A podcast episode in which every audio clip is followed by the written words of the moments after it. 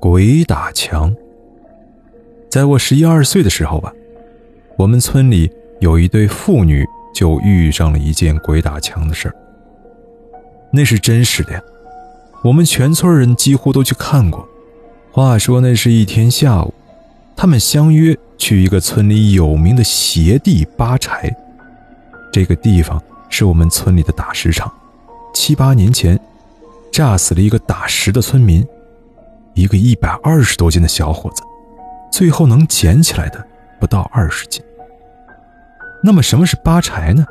其实啊，就是捡些松叶，烧灶台点火用的。那时候正是初冬吧，下午吃完饭也就十二点多，他们一起步行到了那里。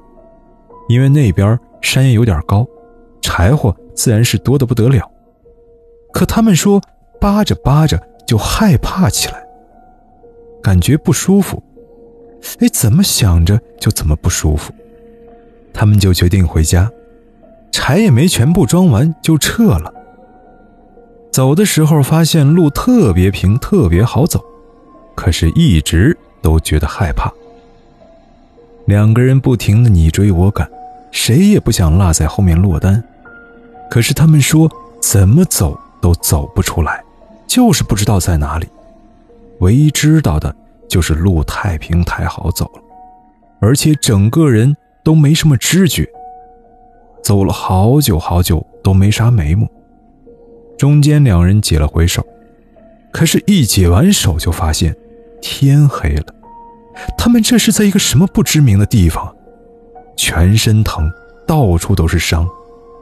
然后他们就摸黑一直往前走了一段，才发现。已经来到了自家后山，这怎么想都不太对劲儿啊！他们扒柴的地方离后山起码有五六里路，而且都是很陡的山，布满荆棘，还有一条车来车往的山路，这中间还隔着一大片的田野，村民几乎都在田地里干农活，没理由看不见呀。后来他们看见自家灯光，就跟从地狱中回来一样。一下子就冲进去了，家里人都吃好了饭等着他们呢。一进门，他们就哭了。家里人以为这是怎么了，衣服上没一处是好的，身上到处都是血。这事儿啊，当时在村子里很是轰动。说到这里，你应该就明白鬼打墙是怎么回事所以以前走夜路时。你遇到过怎么都辨不清方向，总是绕圈圈的情况，多半是遇到了鬼打墙。